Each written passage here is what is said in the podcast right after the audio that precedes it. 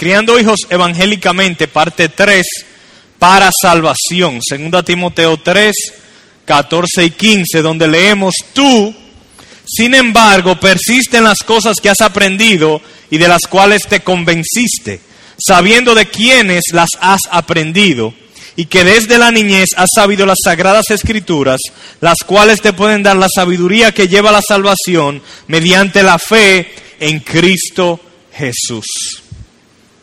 Yo me he dado cuenta que la crianza de los hijos es un tema de mucho interés, de mucho interés para la mayoría de los padres, ya como le dije que algunos se me han acercado y quieren que se, se alargue la serie, normalmente te dicen acorta la serie, pero en este caso me están diciendo que la alargue, lo, lo cual quiere decir que hay mucho interés en los padres. Y, y otros me han dicho la necesidad que ellos entienden de que se predique con más frecuencia de este tema. Y entiendo por qué el interés, porque es práctico y porque nosotros a diario, si somos padres, estamos teniendo que aplicar la palabra de Dios y la sabiduría de Dios a criar nuestros hijos. Nosotros atesoramos y valoramos a nuestros hijos y queremos darle la mejor crianza posible.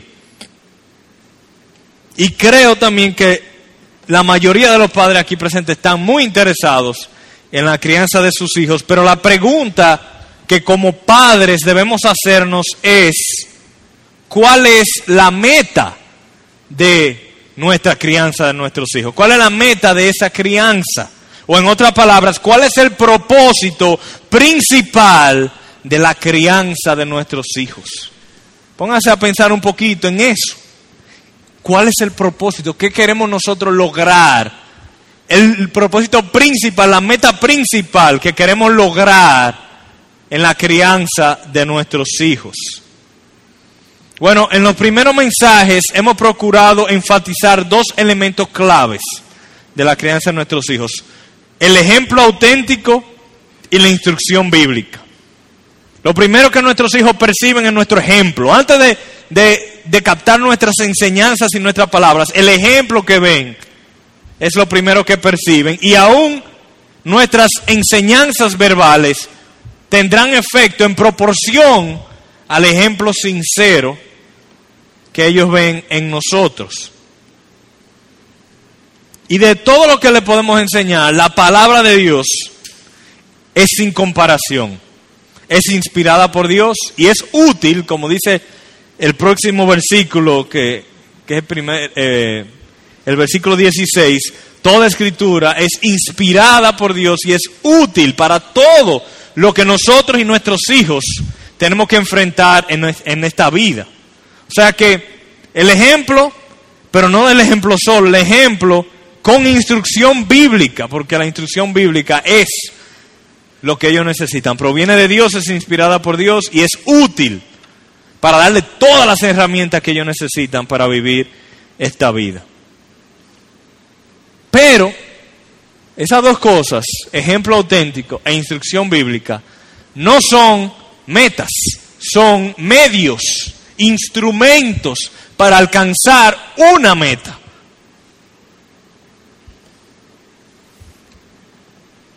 Vamos a volver a leer el versículo.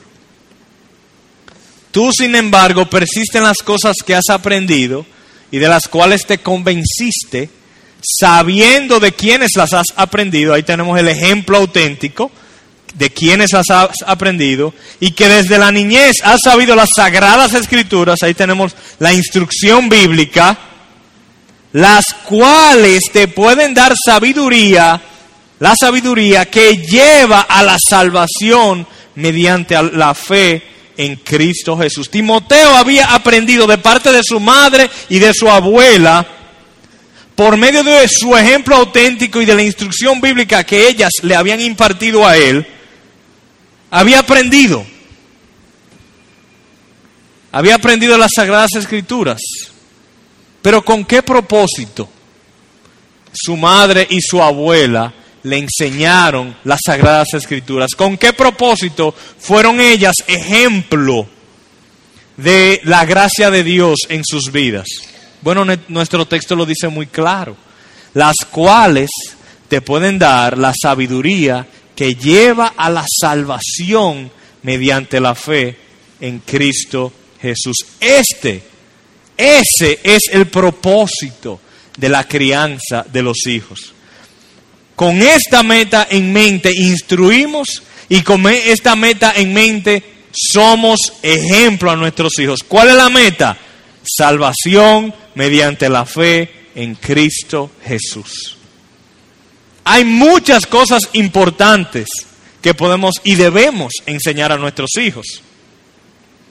Pero esto de lo que vamos a hablar en esta noche es el asunto más importante y urgente en la crianza de los hijos. A veces los predicadores estamos dados a la hipérbole, a decir esto es lo más importante y el próximo domingo decimos esto es lo más importante. Pero hoy esto en cuanto a la crianza de los hijos es lo más importante. Si en la serie yo digo que otra cosa es lo más importante, no, no lo tomen en cuenta. Esto es lo más importante. No estamos exagerando. No hay nada más importante en la crianza de nuestros hijos que esto que vamos a ver esta noche. Y espero que este mensaje no solo los motive a ustedes como padres a perseguir esta meta con más ánimo y empeño, sino también que este mensaje sea algo liberador. ¿Por qué? Porque si usted es padre y toma en serio su paternidad, y algún día se ha metido en una librería cristiana a ver los materiales que hay sobre la crianza de los hijos, y se ha puesto a buscar en internet sermones sobre la crianza de los hijos, la realidad es que uno se puede pasar la vida estudiando libros y escuchando sermones de tanta información que existe sobre la crianza de los hijos. Y uno, mientras más lee, más pudiera sentirse culpable de que no está haciendo todo lo que estos libros dicen que debiéramos hacer en la crianza de nuestros hijos. Y lo que creo es que si nosotros nos enfocamos en lo que vamos a ver en esta noche, pudiéramos seguir, sentir cierto alivio, cierta libertad, porque esto es lo más importante. Eh, si usted trata de cumplir todo lo que dicen los libros, que es bueno y muchas veces bíblico sobre la crianza de los hijos, tal vez se desespere y quiera tirar la toalla. Pero puede sentir cierta liberación al pensar que su enfoque principal debe ser este. De todo lo que hay que enseñarle a sus hijos, esto es lo que hay que enseñarlo. La salvación, el Evangelio. O sea que este pasaje tiene la ventaja que simplifica la crianza de los hijos. Esto es lo más importante. Haz esto bien y aunque no puedas hacer muchas otras cosas buenas que dicen los libros cristianos y que se dan en enseñanzas y talleres, si tú haces esto bien, aunque no puedas hacer todo lo demás, no vas a lamentarte. Así que yo no lo estoy diciendo para que de ahora en adelante digan, bueno, yo no voy a leer más libros de crianza No, no. Ese no es el punto. Ni tampoco para que no para desmotivarlos en cuanto a aprender sobre este tema. No, no, no. El punto no es esto. El punto es que hay cosas buenas, necesarias y hay cosas importantes y esta es lo más importante, la meta más importante en la crianza de los hijos. Así que estudia los libros, escucha toda la serie de sermones, pero hazlo sin perder de vista lo más importante. Además, si uno pierde de vista lo más importante, la meta en la crianza de los hijos, toda esa otra enseñanza secundaria no tiene sentido y no la vas a aprender y a utilizar correctamente.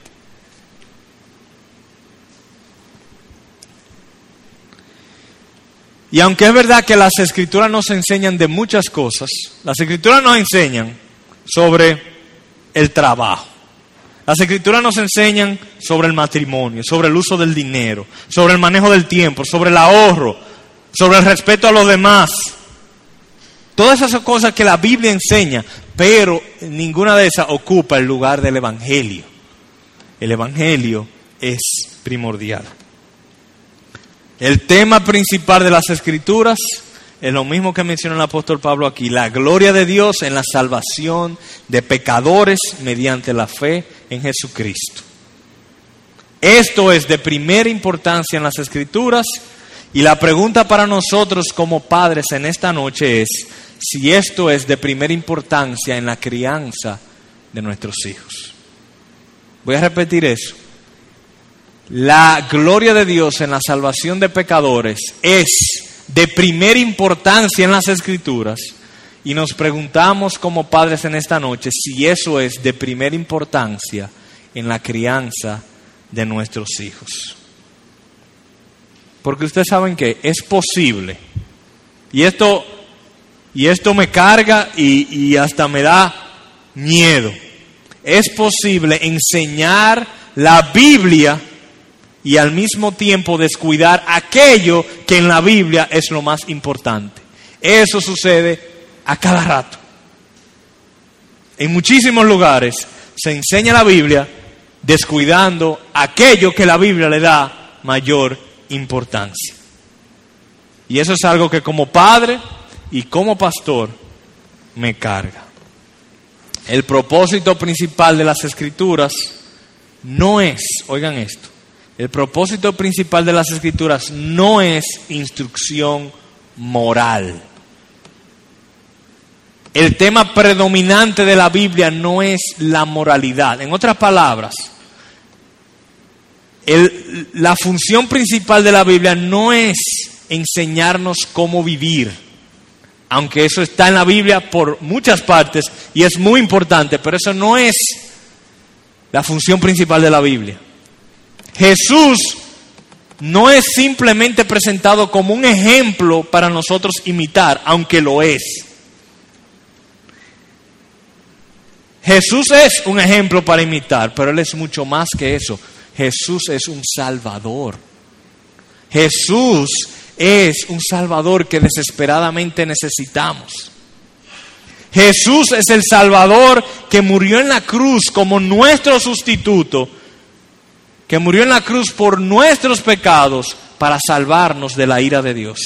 O sea que la Biblia, su función principal no es decirnos vive así, la función principal de la Biblia es mostrarnos a un Salvador. El propósito de la Biblia no es no es enfatizar que necesitamos mejorar nuestra conducta. El propósito de las escrituras es mostrar cuánto necesitamos a un Salvador. Por eso, el tema fundamental de la crianza de los hijos ha de siempre ser el Evangelio y no otros temas importantes pero secundarios. Aún la obediencia, la moralidad y la ética están en un segundo lugar con relación al Evangelio de Jesucristo. Y por favor no me malentiendan, no estoy minimizando la importancia de la obediencia y de la ética y de la moralidad. No, no, no, no. Tampoco estoy diciendo que la enseñanza del Evangelio es contraria a la enseñanza de la obediencia. No, son dos cosas que van en orden. Y si procuramos enseñarle a nuestros hijos todo el consejo de Dios, en las escrituras vamos a encontrar muchos temas de que hablarle a nuestros hijos. Las, escrituras abarcan muchísimos temas, pero cada tema que le enseñemos a nuestros hijos ha de proceder y estar relacionado con el Evangelio. Déjame resumir todo lo que yo he dicho brevemente.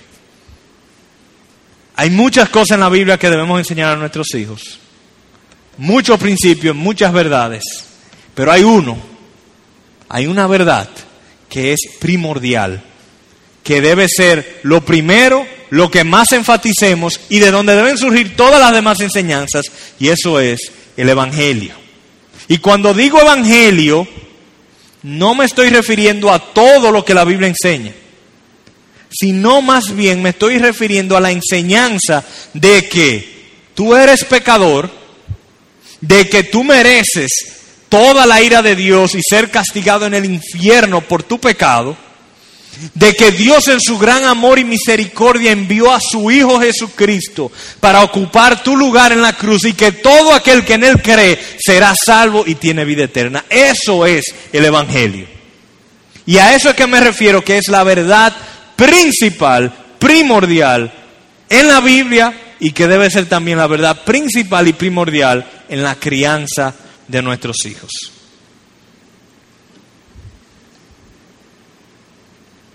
Ese es el mensaje más importante de la Biblia. Entonces, cada instrucción que le impartamos a nuestros hijos ha de fundamentarse en el Evangelio y estar relacionada con el Evangelio. La Biblia le da primera importancia y nosotros también. Noten lo que dice el apóstol Pablo en primera los Corintios capítulo 15 versículos 3 y 4. Porque yo os entregué en primer lugar lo mismo que recibí. ¿Y qué fue lo que? Lo que Pablo le entregó a los corintios en primer lugar, que Cristo murió por nuestros pecados, conforme a las escrituras, que fue sepultado y que resucitó al tercer día, conforme a las escrituras.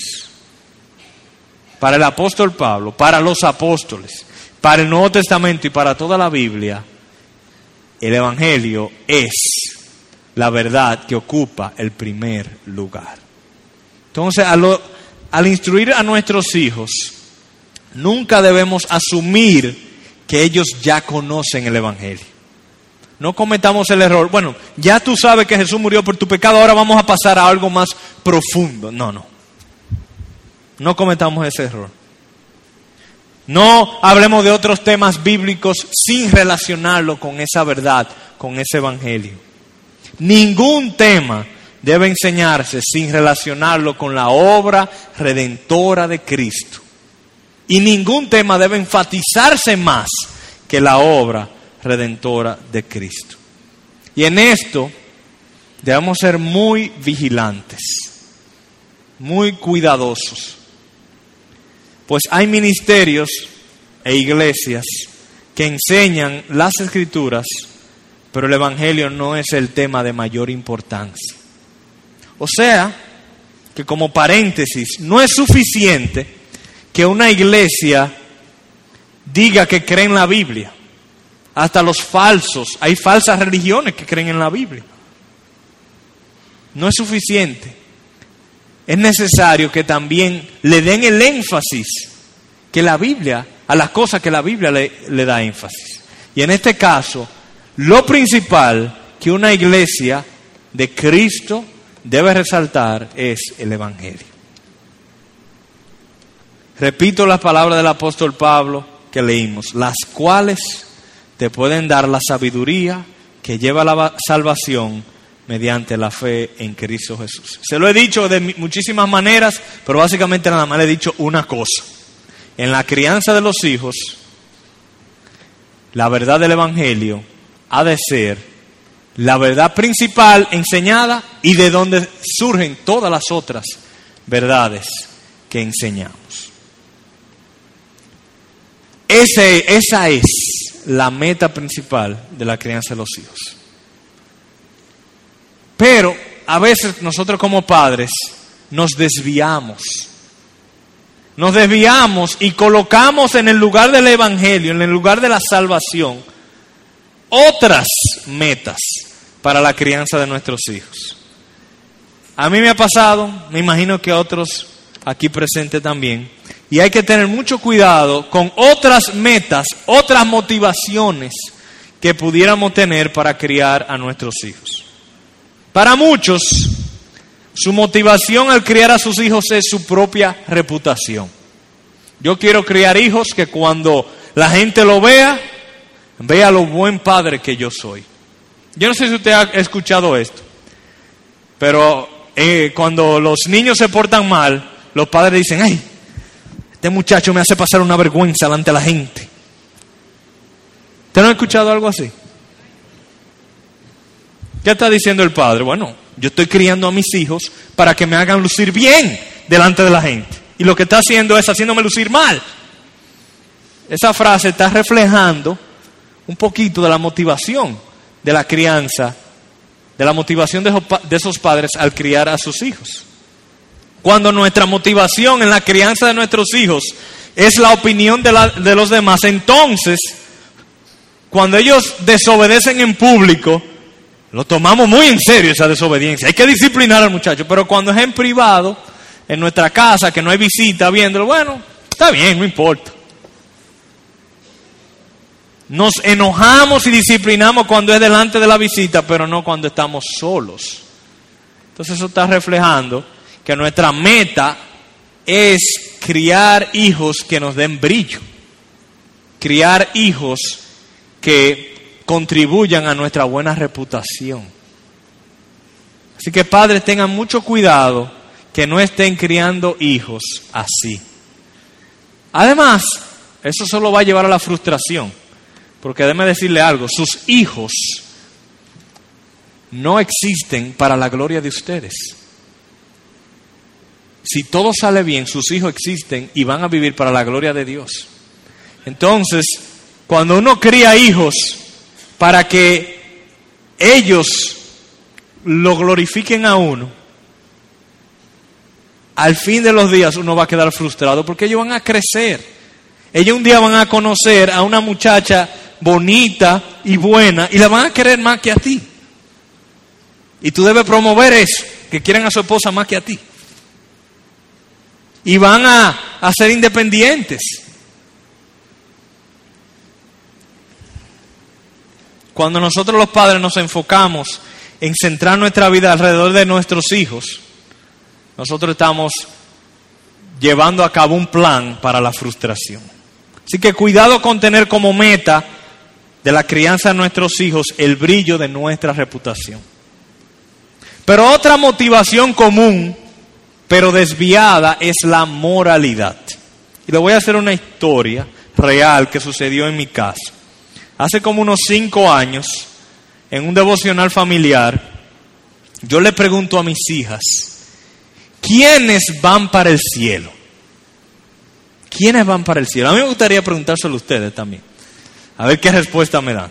Pero ellas respondieron, los que obedecen los mandamientos de Dios son los que van para el cielo. ¿Qué piensan ustedes de esa respuesta? ¿Fue una buena respuesta o una respuesta errada? ¿Qué ustedes piensan? Esa respuesta, o vamos a darle seguimiento, la próxima pregunta que yo le hice, ok, ¿quiénes son los que obedecen todos los mandamientos de Dios? Bueno, no yo, entonces, si nadie obedece todos los mandamientos de Dios y los que obedecen los mandamientos de Dios son los que van para el cielo, ¿quiénes van para el cielo? Nadie. Ese camino lleva a un callejón sin salida. Cuando nosotros escuchamos esa respuesta de nuestras hijas, eh, eso le reveló a su madre y a mí la terrible deficiencia que había en nuestra instrucción y la necesidad de hacer una corrección urgente en el entendimiento de la salvación en la mente de nuestras hijas. Nuestra instrucción estaba basada más en la moralidad que en el Evangelio. Y la respuesta de nuestras hijas lo mostró. Un padre motivado por la moralidad entiende que la crianza de los hijos se resume en darle ciertas reglas, ciertas demandas morales a los hijos, recompensarlo cuando lo hacen bien, castigarlo cuando lo hacen mal, punto. Y esto que yo voy a decir ahora puede chocarte, pero eso es diabólico. Si la manera como tú crías a tus hijos es decirle, estos son los diez mandamientos, cuando tú lo obedeces, yo te recompenso. Y cuando tú lo desobedeces, yo te castigo. Punto. Es una enseñanza del mismo infierno.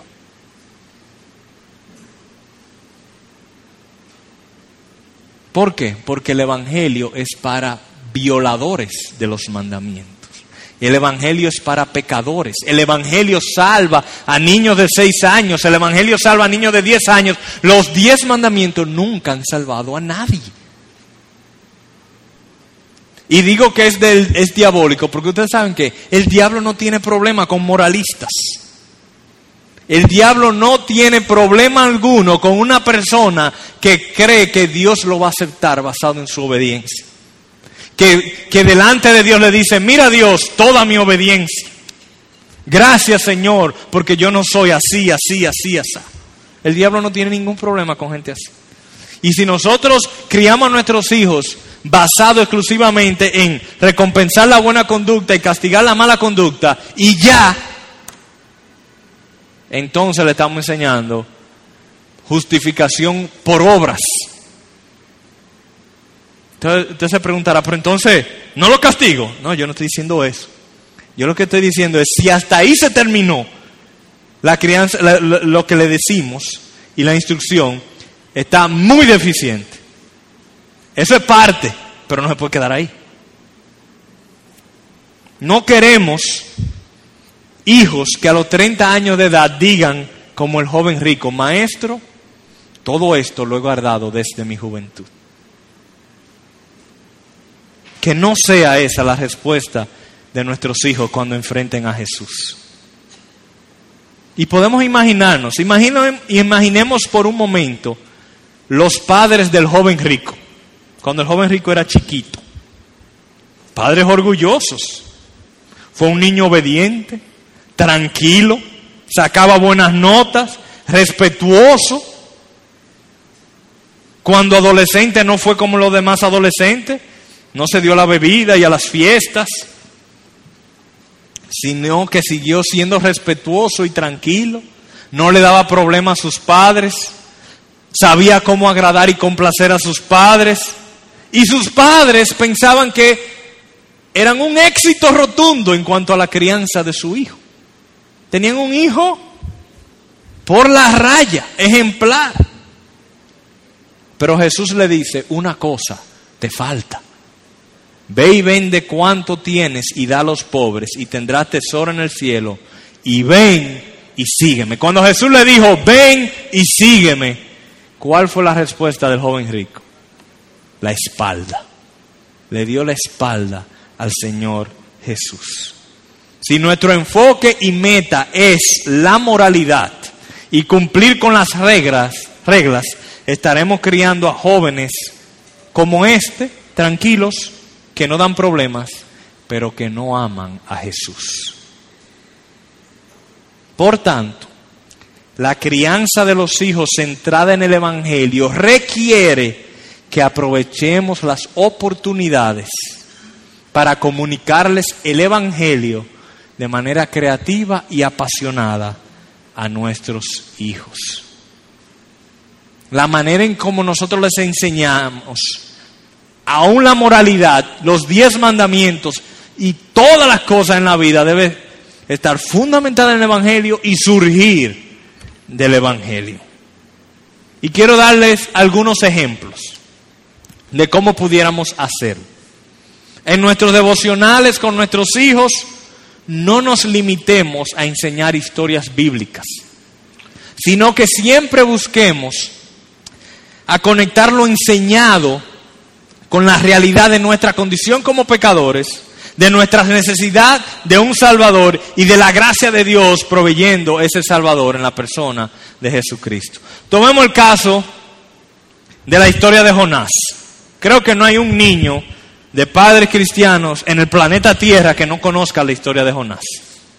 Pero ¿cuál es el énfasis que nosotros damos? El énfasis, el, ¿quién es el personaje principal de la historia normalmente? El gran pez. Normalmente ese es el personaje principal. Y la historia se termina cuando a Jonás lo vomitan y queda vivo. Pero en realidad, ese es el punto central de la historia de Jonás. El punto central de la historia de Jonás es la misericordia de Dios por los ninivitas. Que este profeta hasta un pez se lo tragó y Dios lo sacó para llevarle el evangelio a los ninivitas. Qué misericordia la de Dios. Entonces cuando enseñemos la historia de Jonás, enseñémosla, pero conectada con el evangelio de Dios. Aprovechemos aún la desobediencia de nuestros hijos y la disciplina para predicar el Evangelio. Yo creo que uno de los mejores momentos para enseñarle al Evangelio a nuestros hijos es cuando ellos desobedecen. Que nunca concluye el proceso de disciplina sin predicarle el Evangelio a nuestros hijos. Uno, uno, uno, bueno, le voy a decir cómo nosotros normalmente disciplinamos a nuestros hijos, a nuestras hijas, y cómo hemos tenido que ir modificándolo al conocer, al ver más nuestra tendencia moralista en la enseñanza y querer ajustarla más evangélicamente. Antes yo le podía decir a mis hijas, ¿qué tú hiciste? Bueno, le di a mi hermanita. ¿Qué merece eso? Castigo. Pues recibirás castigo. Punto y se terminó. Pero pienso que la disciplina no debe terminar ahí. Yo le debo preguntar, ¿qué está confirmando esta desobediencia? Esta desobediencia confirma que tú necesitas un Salvador. Esta desobediencia confirma que tú eres pecadora. Igual que papi necesita un Salvador y es pecadora. Qué bueno, qué bueno que tenemos un Salvador y que no tenemos que enfrentar las consecuencias de nuestro pecado si creemos en Él. Toda desobediencia y disciplina es un excelente momento para, para presentarle el Evangelio a nuestros hijos. Así que aprovechemos ese momento cuando nuestros hijos están más conscientes de sus faltas y de sus pecados para predicarles el Evangelio. También podemos aprovechar las noticias o las cosas que suceden a nuestro alrededor para comunicarle de manera creativa y apasionada el Evangelio a nuestros hijos. En esta semana yo presencié algo muy triste.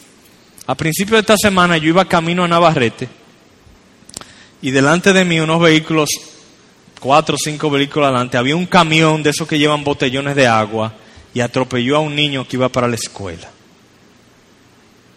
Y yo fui muy impactado por eso, porque vi el niño debajo del camión. Y me imaginé a mis hijas en esa situación. Cuando yo llegué a mi casa, yo hablé con mis hijas sobre eso. Y yo, tal vez no, no fui lo más piadoso posible, porque lo primero que le dije, no crucen la calle sola. Eso fue lo primero que le dije.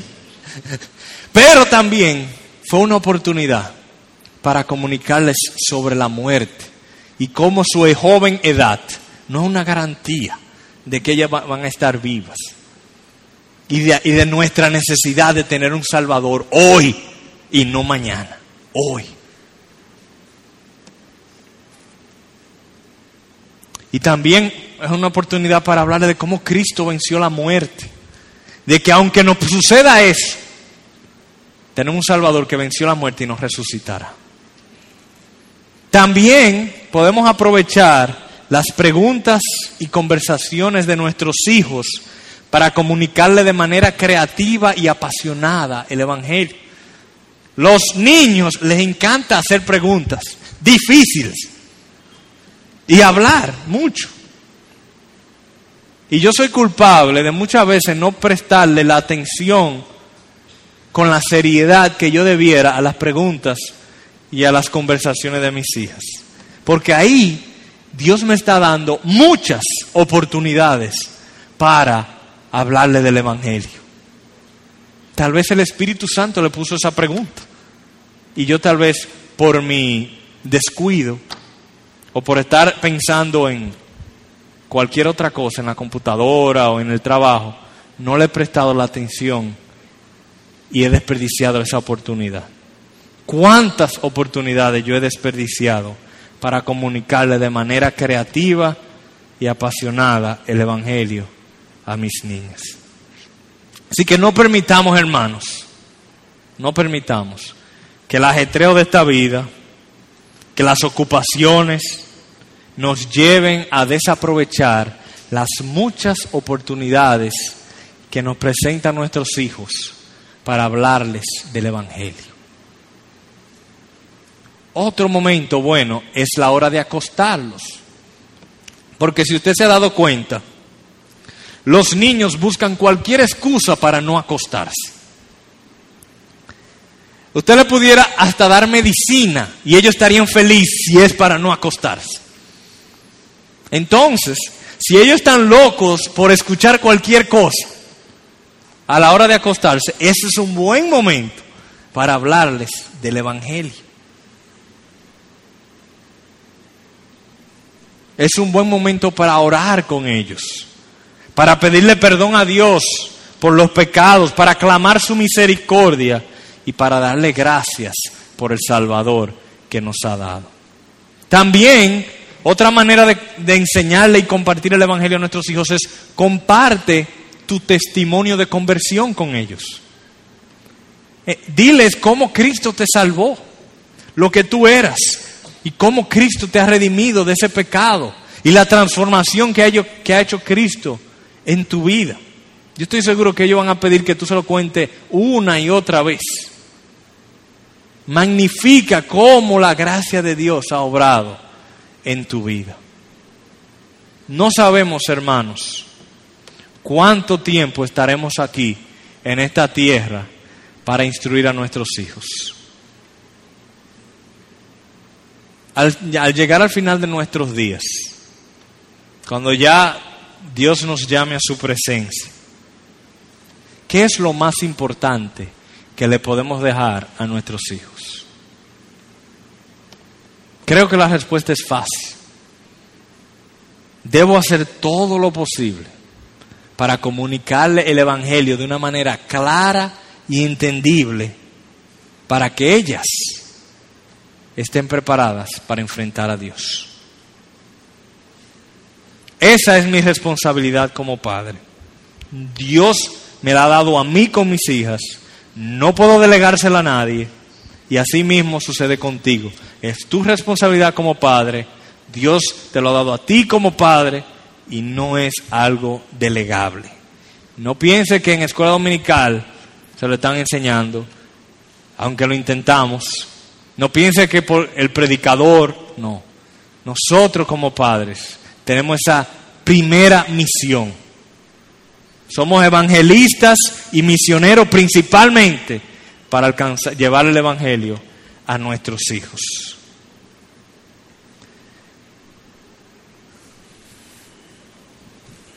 Y este, este, este mensaje, este sermón, también es una excelente oportunidad para nosotros como padres ver cuánto necesitamos al Salvador. Porque no sé si a ustedes le ha pasado, pero al yo preparar este mensaje y ahora estar diciéndolo, mi conciencia me grita, mi conciencia me acusa que yo no he aprovechado las oportunidades que Dios me ha dado para transmitirle de manera clara, apasionada, creativa a mis hijos, el mensaje, a mis hijas el, mensaje del Evangelio. Yo necesito un Salvador. Todos necesitamos un Salvador. Y dice, dijo una vez el ministro Juan Carlos Rayo, y voy a citar, cuidado con ese engañoso pensamiento que concluye que los padres no pueden hacer nada por sus hijos que hay que dejarlo solo, esperar que la gracia de Dios llegue y mientras tanto estar tranquilos. Dice Israel, yo sé que no puedes convertir a tu hijo. Yo sé que los que han nacido de nuevo han nacido no de voluntad de varón, sino de voluntad de Dios. Pero también la Biblia dice, instruye a tu hijo en su camino. Si Dios te manda algo, Él te va a dar la gracia para hacerlo. Y si Dios te manda algo, Él espera que tú lo hagas. Aunque la salvación sea de Dios, Él te manda a que seas diligente en impartir el Evangelio como un medio para la salvación de las almas de tus hijos. Voy a seguir. Aunque sé que que nosotros no podemos convertir a nuestros hijos, sé también que nuestro deber no es quedarnos de brazos cruzados y disputar, sino marchar hacia adelante y obedecer. Dios nos encontrará en nuestra marcha hacia adelante. Su bendición está en el camino de la obediencia. Algunos padres dicen, no, pero Tú estás hablando como si la salvación de, tus hijos dependiera de ti cuando depende de Dios. Depende de Dios, pero yo soy el instrumento principal en esta tierra para llevarle el Evangelio. No hay ningún otro instrumento, ningún otro medio de gracia más importante que Dios le haya, le haya dado a mis hijos que yo y su madre para enseñarle el Evangelio. Entonces, si yo de una manera pasiva me quedo de brazos cruzados, esperando que la gracia de Dios le caiga del cielo como un meteorito, yo estoy desobedeciendo la palabra de Dios y siendo negligente y siendo un medio de condenación en lugar de salvación. Así que yo oro, oh Dios, ten misericordia de nuestros hijos. Perdona las muchas veces que hemos desperdiciado preciosas oportunidades para comunicarles el Evangelio. Perdona las veces que con nuestro ejemplo le hemos transmitido que Cristo y su Evangelio no son tan importantes. Que nuestros pecados, oh Dios, no nos alcancen. Y, oh Dios, avívanos en la obra de instruir a nuestros hijos en el Evangelio y haz tú lo que nadie puede hacer. Dales un nuevo corazón. Conviértelos a ti y que aún después de nuestra partida ellos vivan delante de ti confiando plenamente en la persona y la obra de Jesucristo. Amén.